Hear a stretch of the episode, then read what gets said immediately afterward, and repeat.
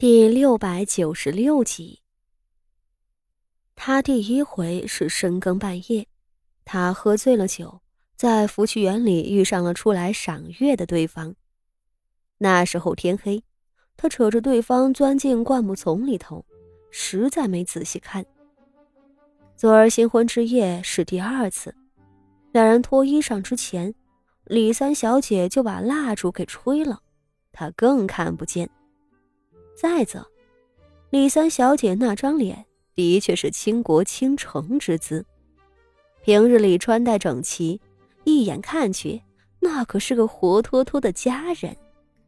徐荣只是看着就觉得沉醉，也想当然的认为这美人身上定是不俗的。就在这毫不知情之下，他竟然，竟然要了一个恶鬼。人身上哪里会长那么多匪夷所思的脓包？天啊，天啊，他都做了些什么？快烧水，快去烧水！本少爷要沐浴啊！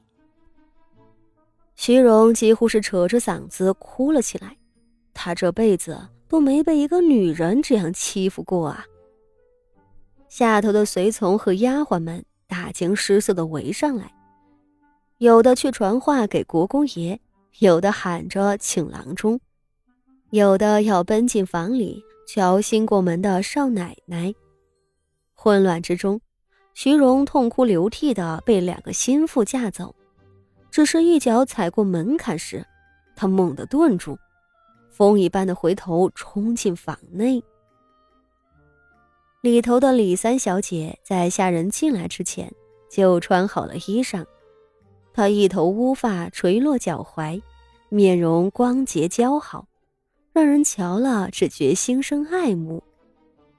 闯进来的众人瞧她亭亭站着，看不出端倪，反倒用怪异的神色看向新闯进来的徐荣。这大少爷莫不是抽了羊角风？如此美貌娇妻。有什么不满意的？却说这时，徐荣踉踉跄跄的扑上来了。你你你说，你得了什么病？这病会不会传染呢？他不敢触碰李三小姐，扯着嗓子大吼道。李三小姐斜睨着他，神色鄙夷。哟。夫君也患有花柳病，也是能传染的。难道妾身就不能患病了？这可真真是没了天理！只准夫君放火，不准妾身点灯啊！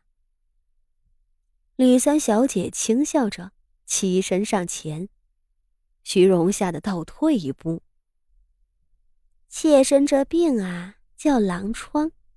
是一年前骤然发病的，不会传染。李三小姐终于说了实话。这一年下来，长兴侯府暗地里请了许多名医诊治，无奈没有医治的法子。唉，比起夫君这病，还是能苟且偷生，妾身得的是绝症呢。夫君。你都不可怜可怜妾身吗？妾身快死了，只是妾身在死之前，都会好生的伺候您的。徐荣的汗毛都快竖起来了，竟真的是因病致死的。当真不传染？我告诉你啊，要是传到我的身上，我把你千刀万剐！你这个毒妇、贱妇、母夜叉！你你还伺候我？你是存心要害死我呀？他口不择言的叫骂着：“千刀万剐！”，李三小姐声色清脆的大笑起来：“ 妾身昨儿夜里就说过了，妾身不怕死呢，因为就算夫君不杀了妾身。”妾身也只能活一个月了，妾身嫁给您，就是为了报答妾身爹娘的养育之恩。徐荣浑身一耸，神色骤然僵住了。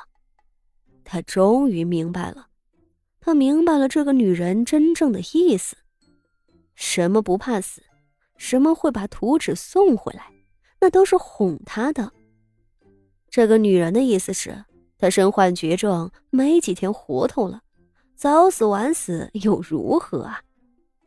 他也终于明白了长兴侯府的意思。这个李三小姐的确是侯府里精心教养的女儿，无奈命数不济，还未出嫁就得了绝症。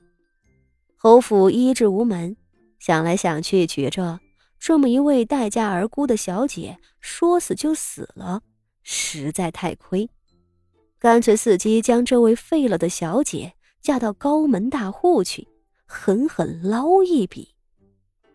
而晋国公府。徐荣宿醉强要了李三小姐，如今想想，恐怕都是人家侯府算计好的啊。